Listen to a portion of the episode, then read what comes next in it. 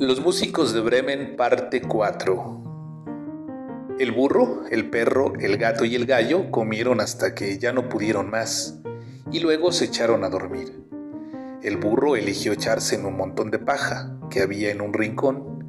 El perro se puso detrás de la puerta. El gato se acomodó en las cenizas del hogar para estar más calientito. Y el gallo se puso a dormir de pie sobre una viga.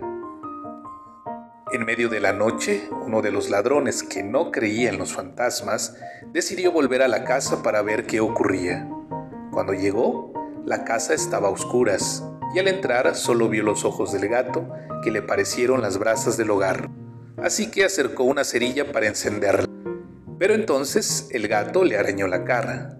Trastrabillando, retrocedió hacia la puerta y entonces el perro le mordió una pierna. Loco de dolor, empezó a dar saltos y terminó pisándole la cola al burro, que le dio una patada que lo hizo volar unos metros. Justo en el momento en el que el gallo comenzó a cantar con todas sus fuerzas desde la viga. El ladrón escapó como pudo de la casa y fue corriendo a contarle a sus compañeros. En esa casa hay una bruja que me dañó la cara, un hombre con un cuchillo que me lo ha clavado en la pierna, y un enorme monstruo que con su coleta me hizo volar varios metros, y encima escuché claramente a alguien gritando. Los ladrones se fueron para nunca más regresar a aquella aterradora casa, y desde entonces los cuatro amigos, los músicos de Bremen, viven allí.